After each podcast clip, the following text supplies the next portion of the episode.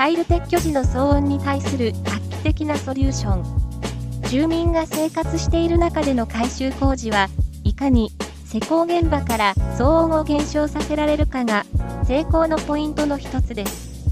耐震改修工事を手掛ける東京が本社の丸高工業は改修工事のサイレントシステムを目指して広報工事の開発に力を入れています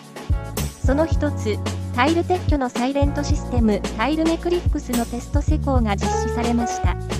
従来は電動カッターで目地に沿ってカッターを入れて電動ハンマーでタイルを撤去していましたが騒音の発生に加え粉塵の飛散も激しく作業後の清掃に労力を要していました。それに対して新工法は新たに開発したガイド付きカバーによる再カッターでカッター入れを行います。10デシベルの減音でしかありませんが低音なのでそれ以上に静かに感じます。タイルのテッドも新開発の器具タイルメクリックスで1枚1枚周辺のタイルを傷つけず撤去。タイルの破片が落下しないため破片片付けも非常に楽になりました。騒音も50デシベルと電動ハンマーの半分に減落としほとんど気にならないようになりました。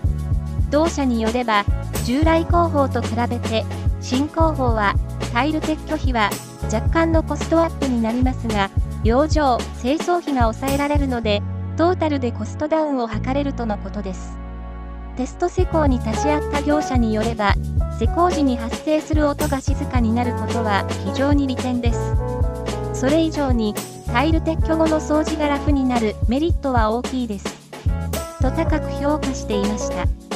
マンション居住者にとっても騒音はなくなるし工事も安くなるということであればいいことだらけですね。